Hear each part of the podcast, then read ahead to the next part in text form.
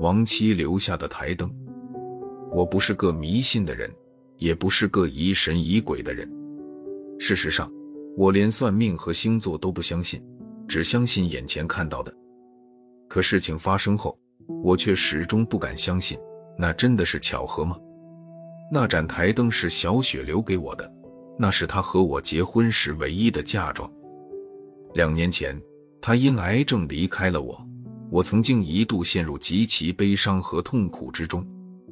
我至今仍记得小雪在临终前拉着我的手对我说：“别怕，我去那边会保佑你。”有很长一段时间，我沉浸在酒精的麻醉中，整个人精神恍惚，醉生梦死。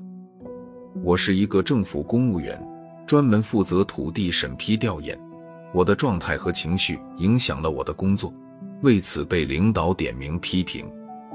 王敏就是这个时候走进了我的世界。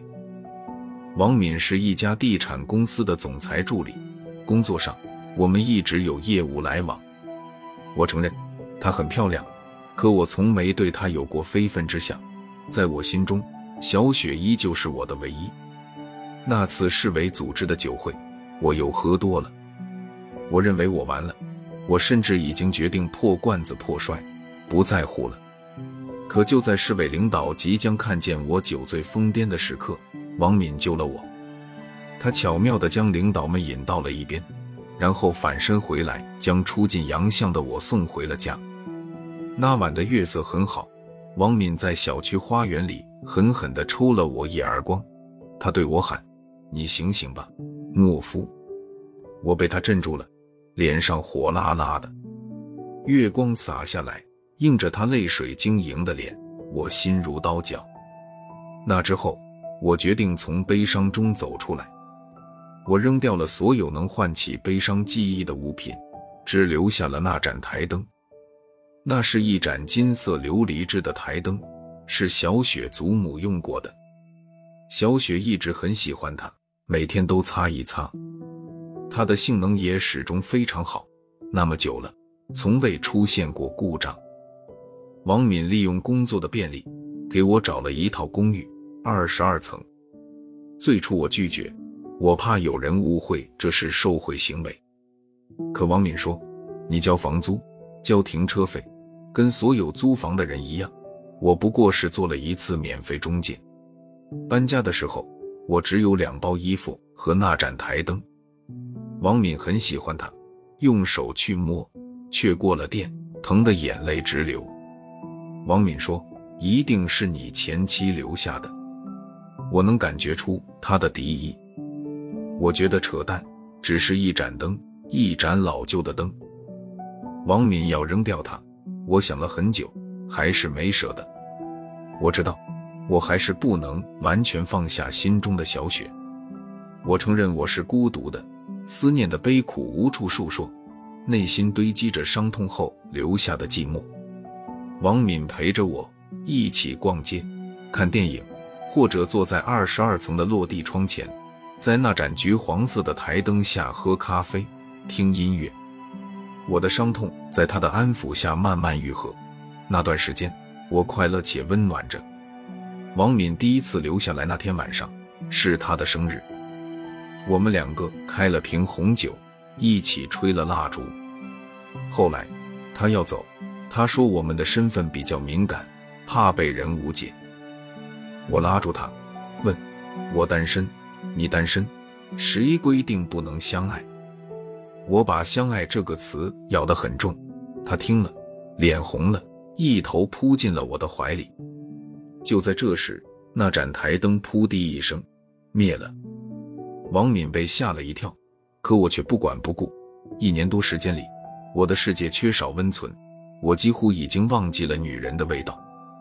王敏犹豫了一下，就重新投入到激情中。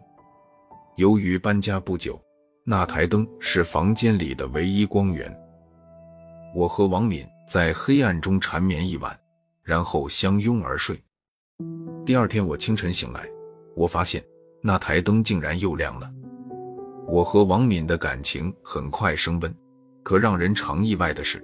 只要我和王敏有一点亲热行为，台灯就会熄灭。等我们分开，它又自己亮起来。王敏恨透了这盏灯。他说：“他被你前妻附体了。”我知道他是开玩笑，但还是找来了装修工人，一口气在墙壁天棚装了五盏灯。那晚，我把所有的灯都打开，然后坐在家里。王敏回来，可我再也没等到他。半夜的时候，一个检察院的朋友给我打来电话，他问：“你和王敏到底啥关系？”我问他：“怎么了？”他说：“王敏出事了。”我做梦也没想到，我不是王敏唯一的男人。事实让我吃惊，除了我，王敏还有两个男人，一个是税务局的科长，一个是质检总局的处长。处长因为受贿被双规，于是咬出了一长串，包括王敏以及王敏的老板。可让我意外的是，王敏说他接近我。其实是为了工程审批的需要。他说他在我家里安装了针孔探头，想拍下我和他在床上的录像。可惜很不巧，由于台灯故障，他只拍到了一片漆黑。检察院的朋友问我：“你跟我说实话，你到底为他做过什么没？”我说没有。我以为我爱他。朋友骂了句傻瓜，就挂上了电话。我转回身，看着写字台上那盏悠悠泛黄的台灯，心里一瞬间五味翻滚。小雪说：“别怕，我去那边会保佑你。”是的，我想，这是我能想象出来的唯一解释。那之后，那盏台灯再也没出现过故障，它在我的房间里一直亮着，光线昏黄，悠悠神秘。